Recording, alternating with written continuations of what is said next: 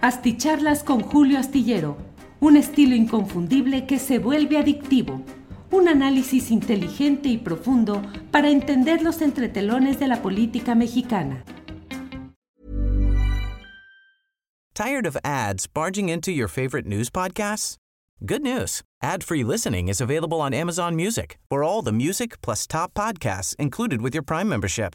Stay up to date on everything newsworthy by downloading the Amazon Music app for free or go to amazon.com slash news ad free.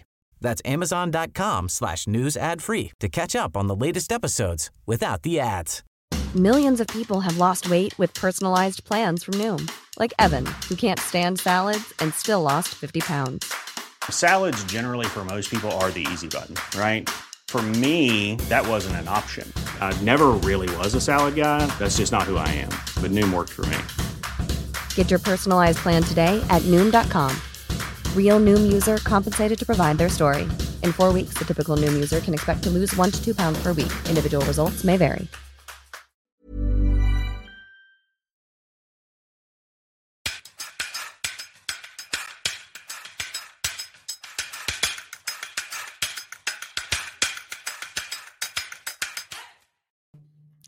Hola, hola, buenas noches, buenas noches. Es el lunes 12 de febrero de 2024. Gracias por acompañarnos en esta transmisión en la cual, como siempre, vamos a analizar muchos de los asuntos eh, relevantes de estas horas, de estos días. Desde luego, el tema principal, según mi punto de vista, es el relacionado con las declaraciones que ha dado hoy Carlos Slim en una inusual conferencia de prensa. Carlos Slim, que ha estado normalmente es un hombre que no suele dar este tipo de presentaciones ante los medios. Sin embargo, ahora ha dicho que ha considerado necesario el poder hablar de varios asuntos. ¿Por qué lo hace? ¿Qué significa? ¿Acaso quiere quitarse la etiqueta de ser el empresario favorito de este sexenio? De ello vamos a hablar en un poco más de tiempo. Gracias a quienes van llegando desde varios lugares. Gerardo García desde King of Prussia, eh, que será Filadelfia. Gerardo García nos dice aquí. Eh, Rubens Dirac dice, línea 12 Slim no tuvo la culpa, la falla fue por mantenimiento. Bueno, pues ahí vamos viendo, ahorita platicaremos de todo este tipo de asuntos. Pat MC dice buena noche de inicio de semana a todos y al dúo dinámico del periodismo independiente, Julio Astillero y Ángeles Guerrero. Ángeles Guerrero, gelitos. Bueno, aquí presentes desde Portland, dice Douglas Iracheta. Bueno, vamos entrando en materia. Primero que nada, déjeme decirle que Morena, tal como lo anunciamos con toda anticipación en nuestro programa de una a tres hoy mismo, Morena presentó una, pues una impugnación, un señalamiento adverso a la empresa Signalab y a la directora Rosana Reguillo porque consideran que es que no hay condiciones de neutralidad en el manejo del proceso que se pretende hacer para la recopilación de preguntas dirigidas a quienes van a participar en el debate presidencial he leído sobre este tema y francamente eh, yo en primer lugar considero que es muy importante señalar que el ITESO es una institución no solo respetable, que lo es, sino además con una formación de profesionistas y de egresados con un notable acento social. En un lugar como Jalisco, como Guadalajara, el área metropolitana de Guadalajara, el ITESO es el área con mayor sensibilidad social. Digo, eh, desde luego en la UDG, la Universidad de Guadalajara, también hay un alto sentido de compromiso social y de un acento en cuanto a una visión no clasista del trabajo académico y del trabajo analítico, pero bueno, la UDG es una empresa, es una institución pública y TESO es una institución regulada por jesuitas, pero eh, con ese sentido social importante, me parece que debería dejarse a salvo lo relacionado con el ITESO como tal. Y en cuanto al señalamiento adverso a la empresa y a la conducción de Rosana Reguillo, debo decir que Rosana es una profesionista sumamente respetada en el ámbito del análisis de las redes sociales. Em, exactamente qué es lo que se está impugnando. Bueno, el hecho de que se considera desde ahora el criterio que pueden ejercer esta compañía y eh, Rosana Reguillo puede tener un sesgo y que puede ser adverso al manejo de esas preguntas en el debate presidencial. He leído algunas cosas más relativas con este tema de las preguntas que se pretenden hacer.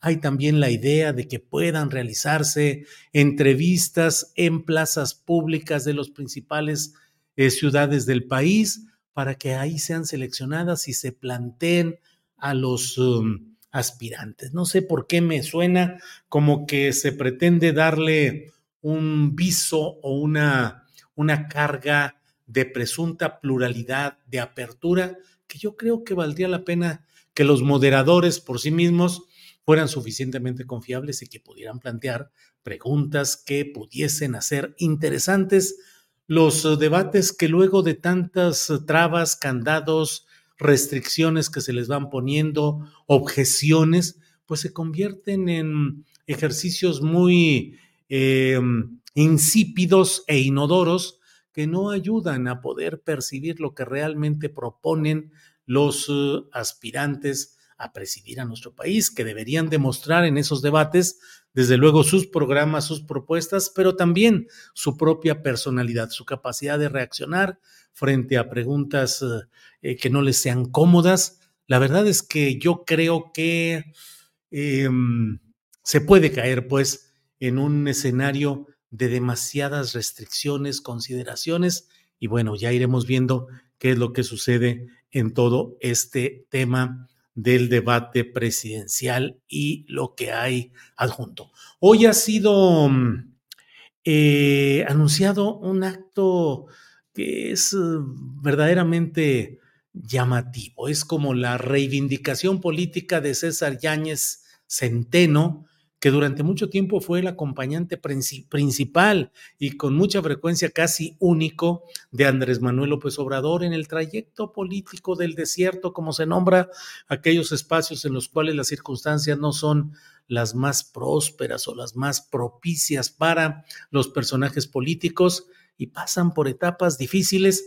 Y en esas etapas César Yáñez fue el acompañante pues único o principal de Andrés Manuel López Obrador, era quien llevaba la grabadora, quien estaba siempre presente grabando las conferencias de prensa, quien organizaba esas conferencias, quien respondía a veces con eh, objeciones, desmentidos, consideraciones, lo que era publicado en algunos de los medios de comunicación, y cuando todo parecía que iba a tener un premio político muy importante para César Yáñez, eh, ya con la presidencia electa de Andrés Manuel López Obrador, pues resulta que César Yáñez se casó con una mujer poblana de pues una explicable riqueza familiar, es decir, de una empresa familiar próspera, con dinero suficiente para hacer una boda ostentosa, que lo fue, y luego publicarla en las páginas de la revista Hola, lo cual en aquellos momentos pues resultó inadmisible en el esquema de lo que estaba planteando el presidente electo López Obrador, luego presidente de la República ya en funciones, quizás hicieron a un lado a César Yáñez. En su lugar entró Jesús Ramírez Cuevas, eh, cuyo registro específico a mí me parece que no ha sido de lo más positivo para la administración del presidente López Obrador. Me parece que ha sido una instancia muy dada a la grilla, al grupismo y a mm, una serie de hechos relacionados sobre todo con la obstrucción del trabajo periodístico de algunas de las um, entidades, incluso a través de YouTube o de Internet, que resultan incómodos para, para esa línea política trazada desde esa coordinación de comunicación social. Pero bueno, el punto está en que César Yáñez, luego de estar como coordinador de políticas públicas, que ni fu ni fa, nomás no tenía ninguna presencia, un sueldo sí, una oficina, un cargo, pero ninguna eh, posición trascendente en términos políticos. Luego se incorporó a, las, una subsecretaría de gobernación a la llegada de Adán Augusto López Hernández y claro, los Adán Augustistas dijeron que eso era una señal de que iban a tener ahí ya un refuerzo importante con César Yáñez que terminó no sintiéndose cómodo en la relación con el propio Adán Augusto López Hernández y su equipo y pues nadó de a muertito, luego se llevó las cosas de tal manera que eh, regresó a ejercer el cargo de la subsecretaría de gobernación con Luisa María Alcalde y ahora ha renunciado para pasar a eh, integrarse al equipo de campaña de Claudia Sheinbaum. A mí me parece que regresa a un carril que le puede permitir el tener pues un desarrollo político más adecuado de lo que tuvo en esta etapa en la cual creo que su caso y su ejemplo bien nos muestran lo que son los avatares, las vicisitudes de la política, acompañante permanente que llega al triunfo, que parece estar ya en el mejor momento luego de esa travesía incómoda o difícil, y que de pronto las circunstancias lo llevan a una caída política de la cual no ha podido recuperarse para asumir una posición de primer nivel. Bueno, pues eso es lo que hay sobre este punto. Me llama hoy la atención una declaración que ha hecho mmm, Jorge Castañeda, intelectual, escritor, académico, que fue, usted lo sabe, secretario de Relaciones Exteriores con Vicente Fox, mmm, que ha sido constantemente asesor de los grupos, las candidaturas contrarias al obradorismo en general, y que ahora asoma a la discusión pública con una declaración en la que dice, no basta que López Obrador diga que es honesto, para creer que no recibió dinero del narco. Me parece una elucubración bastante eh, alejada de la calidad intelectual que podría y debería suponerse en alguien como Jorge Castañeda. Desde luego que no basta que alguien diga que es honesto o que se exima de una acusación y que diga yo no hice algo. Claro que eso no puede demostrar que no recibió dinero del narco, pero aquí el punto concreto es que quien acusa debe probar y que mientras no se pruebe que López Obrador recibió dinero del narco, pues ¿qué esperaría Jorge Castañeda? Que el propio presidente de la República, sin que sus adversarios o denunciantes informales tuvieran eh, pruebas, que él saliera a decir, sí, pues efectivamente, sí, yo tengo pruebas de que yo mismo soy culpable de X, Y o Z. Me parece que eso es algo eh, muy impropio y que solamente demuestra cómo eh, la narrativa, la historia que pretenden vender sobre este tema, hasta hoy no tiene pruebas. Cuando salgan las pruebas, cuando se tenga la prueba de la llamada que se ha dicho, llamada telefónica de Andrés Manuel López Obrador en 2006, agradeciéndole de viva voz a un capo del narcotráfico la ayuda económica recibida, pues ahí sí, como lo dijo el propio López Obrador, en ese momento tendrá que renunciar. Dice también Jorge Castañeda que el plantón de reforma en 2006 fue financiado por el crimen organizado. ¿Pruebas de ello? No lo sé, no lo sé si los esté presentando em, eh, el propio Jorge Castañeda o quede solamente en un señalamiento más al aire y sin mayor sustento que el dicho de quien lo hace. Pero bueno, vamos entrando en materia con lo que me parece a mí muy interesante, porque mire, incluso en varios de los uh, medios de comunicación impresos que tienen portales y que son medios convencionales importantes, eh, se está dando un tratamiento a las declaraciones de Carlos Slim, casi, casi como para hacer una cooperacha y decir, hombre, hay que ayudarle un poquito económicamente a este pobre empresario que en lo que va de este gobierno no ha recibido, no, dice pues que cuál beneficio, que realmente no ha tenido un gran beneficio, en cambio él sí ha dado beneficios a la actual administración. Y dice pues que el asunto este de Telmex pues que la verdad es que Telmex ya ni siquiera da dinero, que está en números rojos desde hace 10 años, pero que lo sigue conservando porque él se lo ha prometido a sus hijos de que es una empresa mexicana y que seguirá adelante con ella, que en realidad Telmex ni siquiera es la parte más importante de su riqueza. Ah, caray, todo eso y otros detalles en una larga conferencia de prensa en la cual Carlos Slim dijo, pues que sí, que es excesivo el papel de las Fuerzas Armadas, el ejército en la construcción, que es excesivo. Eh, que bueno, está bien que el Poder Judicial tenga un papel distinto porque pues nunca se había visto una división de poderes como la que ahora se está registrando. Pero lo esencial, dice, no veo en qué me ha beneficiado López Obrador. Es decir, él señala esencialmente dice, y le digo, habrá que eh, generar un carlotón o slimtón para juntar dinero y ayudar a este pobre empresario, porque dice que en realidad en telecomunicaciones sus empresas están compitiendo con un brazo amarrado, o sea, con un brazo amarrado, pues ¿cómo se defiende? ¿Cómo puede hacer más dinero si lo tienen con un brazo amarrado? Dice que en obra pública la actual administración solo le ha dado participación en el tramo 2 del tren Maya. Estoy leyendo fundamentalmente la nota de Dora Villanueva, reportera de la jornada publicada en este portal. Dice que, dice además eh, pues que sí es un exceso la participación de la Secretaría de la Defensa en obra pública.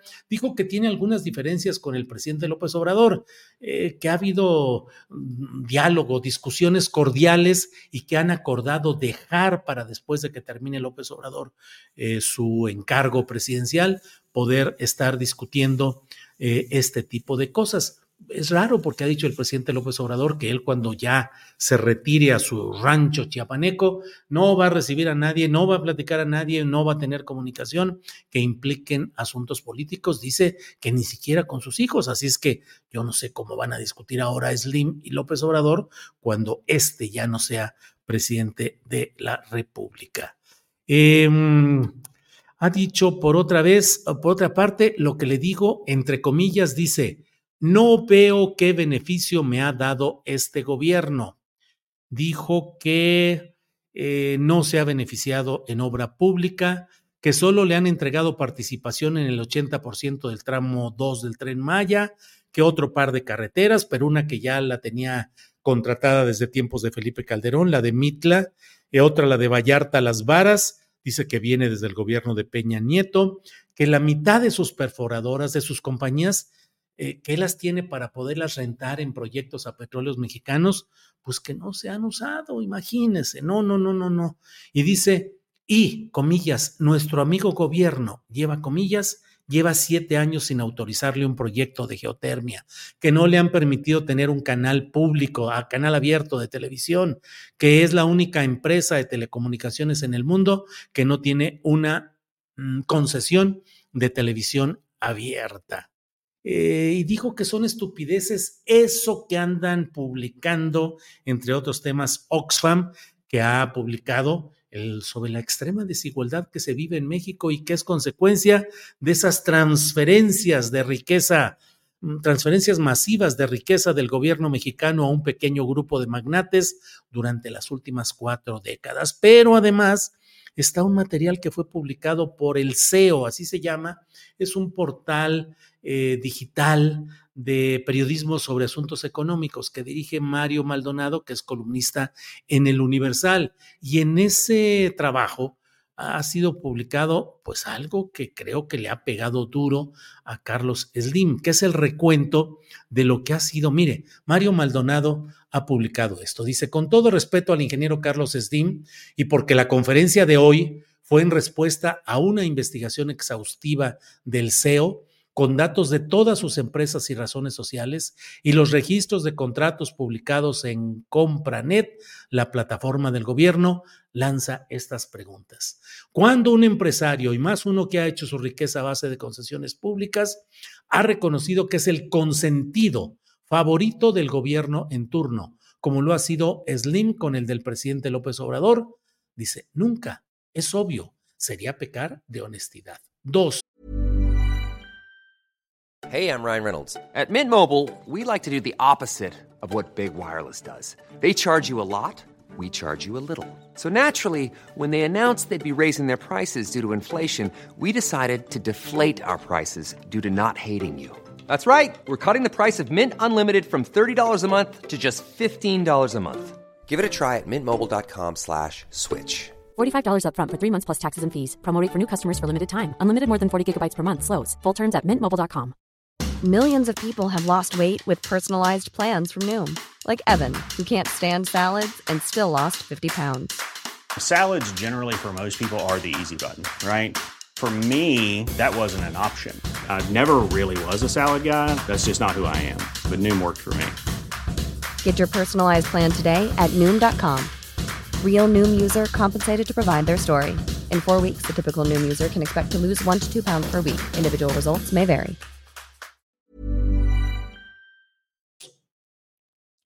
Los datos publicados en el reportaje del CEO son contundentes. 2.530 contratos, la mayoría por adjudicación directa, son los que han recibido las empresas de Slim en el actual sexenio. Más de 61 mil millones de pesos. ¿Eso no es ser consentido? Luego dice, el ingeniero dice que solo tiene contratos con el tren Maya. Falso. Tiene 2.500 contratos con la mayoría de las dependencias del gobierno federal. Y los dos más grandes son en las obras y proyectos prioritarios del presidente López Obrador, Pemex y el tren Maya. Cuatro, dice Slim que sí se ha reunido muchas veces en privado con el presidente López Obrador, pero que es solamente para hablar del tren Maya, suponiendo sin conceder ¿No es eso un conflicto de interés, sobre todo porque tiene otros miles de contratos con la 4T? Esa es la separación del poder político y económico que decretó AMLO al inicio del gobierno y cierra Mario Maldonado diciendo preguntas de reportero. Eh, en, este, eh, en este señalamiento, eh, en este reportaje que está, como le digo, en este medio, el CEO, eh, pues se apunta, tiene como título, dice Carlos Slim, todopoderoso, dice Slim, el empresario del sexenio de AMLO, más de 2.530 contratos y 61 mil millones de pesos. Eh, habla de cómo ha recibido una serie de contratos relacionados con el tren Maya, con el rescate de la industria energética, eh, y viene pues muy detallado todo ello todos los negocios que se han ido dando, Casa de la Moneda, el Banco del Bienestar, dos unidades de infraestructura marina, eh, mm, otro contrato con Pemex Exploración y Producción por 19 mil millones de pesos, el Fonatur también. Eh, bueno, pues son algunos de los eh, negocios que aquí se mencionan. Otros, em, pues, ¿qué le digo? Hay una abundancia de datos de este tipo. Eh, yo simplemente digo lo que son hechos comprobados. Eh, la revista Bloomberg ha publicado que en diciembre de 2019 eh, Carlos Slim tenía cincuenta y tantitos, mm, cincuenta mil millones de dólares como fortuna personal y que a estas alturas tiene más de cien mil millones de dólares como fortuna personal. Es decir, que ha duplicado su fortuna de durante la administración del presidente López Obrador. Es por inteligencia, por habilidad, sin ningún tipo de cesión, concesión, entendimiento político. Bueno, pues será una, una verdadera maravilla, pero 19 ocasiones se ha reunido Carlos Slim con el presidente López Obrador en privado. Y yo simplemente menciono algo que me parece importante señalar. En el caso de la línea 12 del metro, ya sabe usted que resultaron como culpables unos nefastos pernos mal puestos, pues no hay más que un ejemplo de impunidad rampante, constante y sonante, en la cual ni funcionarios como Florencia Serranía, creo que era el nombre de la entonces directora del metro, que no fue tocada ni con el pétalo de una investigación, fue la directora de una empresa paraestatal, de, una, de un servicio descentralizado, y no tuvo responsabilidad, no fue ni siquiera llamada para que dijera por qué sucedió ese accidente mortal de la línea 12 del metro. Si no se tuvo la mm, decisión de procesar y castigar a servidores públicos, en este caso del gobierno de la Ciudad de México, y si todo se diluyó en pleitos políticos o politiqueros respecto a quién tenía la culpa, si eh, la construcción original de eh, Marcelo Ebrard, que yo siempre dije que en sus aspiraciones presidenciales de Marcelo Ebrard, si iban por fuera de la línea de Palacio Nacional, tendría siempre la guillotina de lo relacionado con la línea 12, pero bueno, ese es otro punto. Entonces, que si fue culpa de Marcelo Ebrard, que si fue culpa de Miguel Ángel Mancera por no darle el debido mantenimiento, o que si fue culpa de Claudia Sheinbaum por no darle el debido mantenimiento también durante su administración en la Ciudad de México. Lo cierto es que no hubo castigo y bueno, la empresa, lo que sucedió, no, pues Carlos Eldim ahora dice,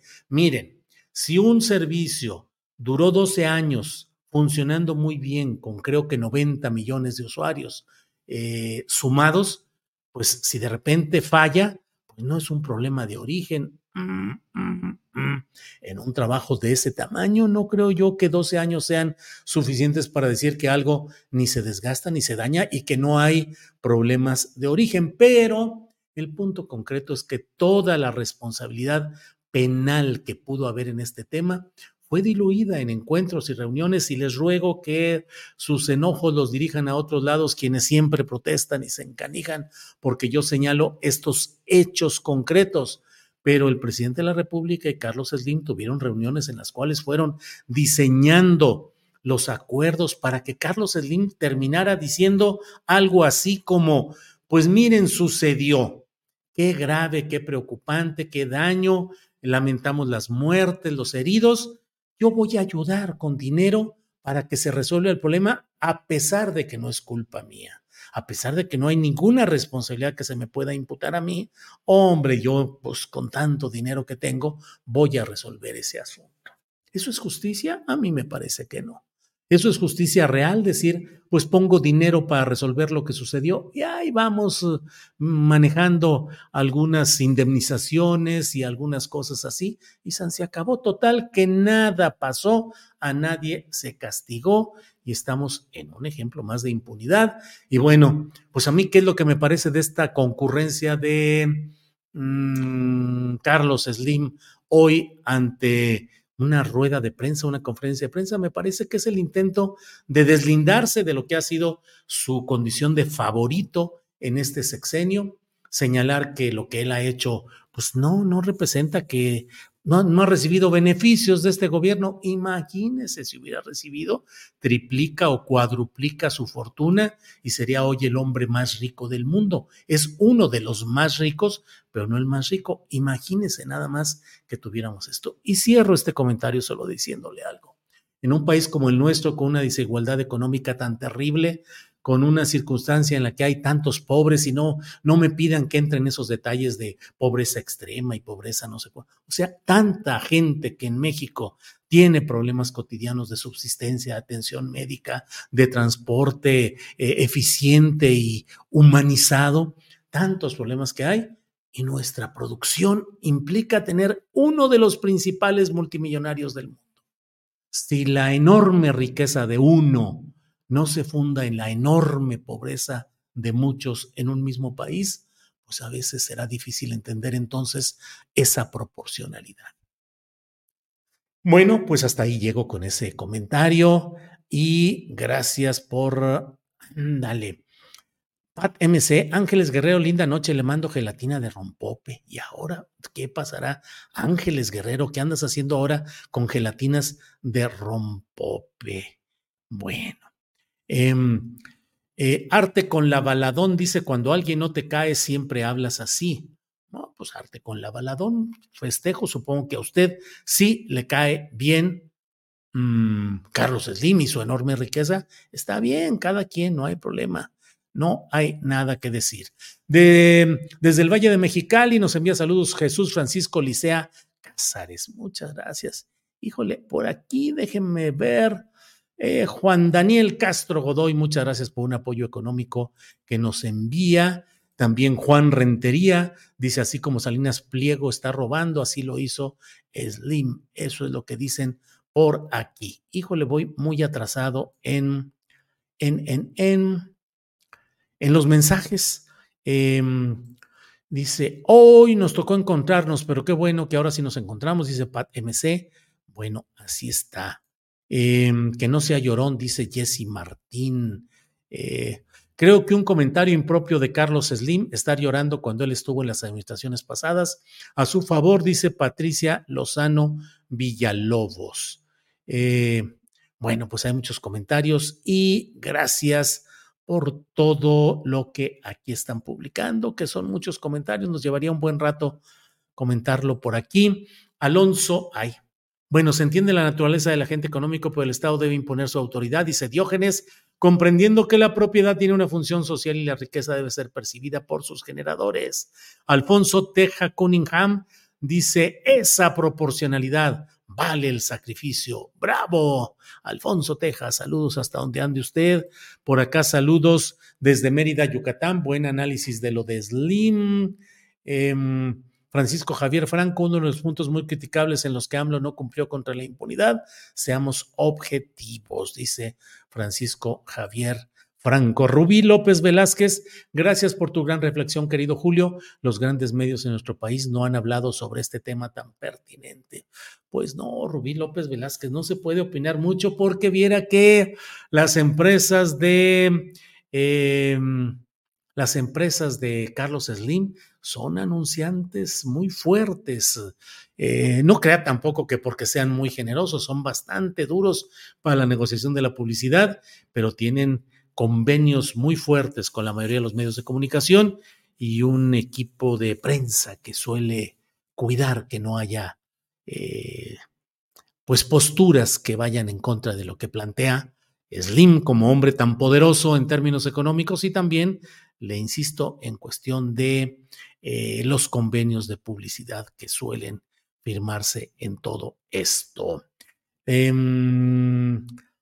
Mm, Hazel Margarita Castro dice, eso sin los errores del presidente López Obrador, era la mafia de los empresarios, cuando él comentó que todos estos irían a la cárcel y se volvió uno de los hombres más protegidos por este sexenio. Aquilino Hernández dice, don Julio Slim ya era millonario antes de la 4T. Sí, Aquilino lo acabo de decir, tenía como 50 mil millones de dólares antes de diciembre de 2018 o en diciembre de 2018 cincuenta y tantitos, cincuenta mil millones de dólares y hoy tiene cien mil millones de dólares, más de cien mil millones de dólares, según lo que ha establecido eh, la revista Bloomberg. Sí, ya tenía dinero.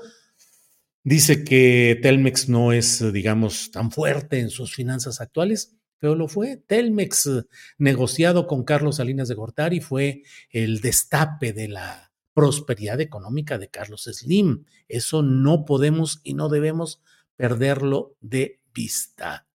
Em, Gerardo Ávila Paniagua, saludos Julio, lo que dijo Slim se parece mucho de lo que ha explicado AMLO. Bueno. Em, Sixto Nava dice, don Julio, solo diré gracias por los temas que comentó esta noche. Bueno, pues muchas gracias. Em, Sixto Nava y muchas gracias a todos ustedes. Simplemente voy a cerrar diciendo que obviamente cuando se habla de que ya se acabó el neoliberalismo y que los neoliberales y que el pasado neoliberal, ese pasado no está ni sepultado y ni siquiera realmente golpeado. En lo que va de este sexenio, los grandes multimillonarios han multiplicado sus ganancias. No solo el amigo Carlos Slim, también el repudiado Germán Larrea, que parecía que con esta administración, uy, se iba a recibir severos golpes, toda la, todo lo que implica Germán Larrea y sus negocios. No, sigue ganando, es el segundo que gana más dinero en este sexenio y otro de ellos, pues ya lo sabe, Ricardo Salinas Pliego.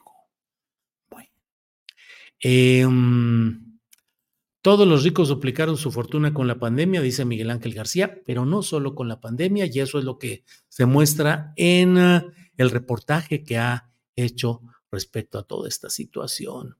Eh, Ana Montes, yo creo que la riqueza del DIM es tanta que ya se va reproduciendo cada vez en forma geométrica y que su presencia hoy es en apoyo a AMLO frente a la absurda guerra contra AMLO. Bueno, está bien pues, está bien pues, así lo mencionamos. Eh, CMS, saludos, un lagunero desde Conway, Arkansas. Órale, lagunero paisano. Paisano, gracias. Bueno, pues em, muchas gracias y nos vemos. Uh, Mañana, mañana eh, martes, tenemos nuestra mesa de periodismo, tenemos varias entrevistas y tenemos muchos temas que vamos a ir eh, analizando juntos. Así es que gracias por el acompañamiento en este día y nos vemos mañana. Muchos comentarios que leo, leo, leo. Les agradezco y desde luego quienes están en una postura diferente, también con todo respeto, le damos lectura en lo que cabe a este tema de aquí. Mm, bueno, pues eh, gracias. Hasta mañana. Buenas noches, buenas tardes, buenos días, dependiendo de la hora en que usted escuche este programa. Gracias. Hasta pronto.